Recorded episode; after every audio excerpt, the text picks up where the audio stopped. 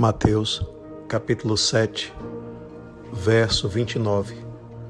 Porquanto os ensinava como tendo autoridade, e não como os escribas.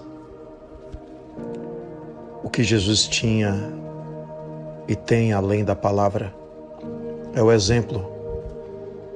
O que dava autoridade a Jesus não era só a representação a ideia de que ele fosse o Messias sobre a face da terra. Não era isso.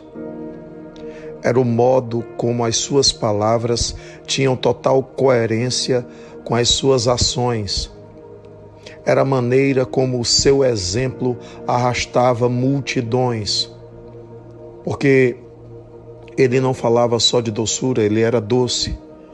Ele não falava só de justiça, ele era justo. Ele não falava só de igualdade, ele tratava a todos por igual. Ele não falava somente de Deus, ele manifestava Deus. Ele não somente dizia da necessidade de vigiar e orar, ele vigiava e orava. A autoridade está no exemplo, no testemunho que se dá da mensagem, da palavra. E é isso, é isso que muita gente precisa refletir.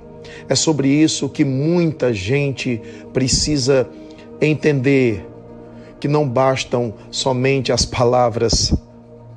É necessário viver o que se diz, viver o que se fala, viver o que se lê, viver o que se prega. Porque senão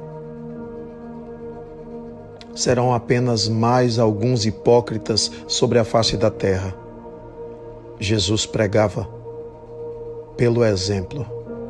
As suas palavras eram confirmações desse exemplo. E é por isso que nós iniciamos esse movimento de que precisamos, na verdade, de evangelho na atitude.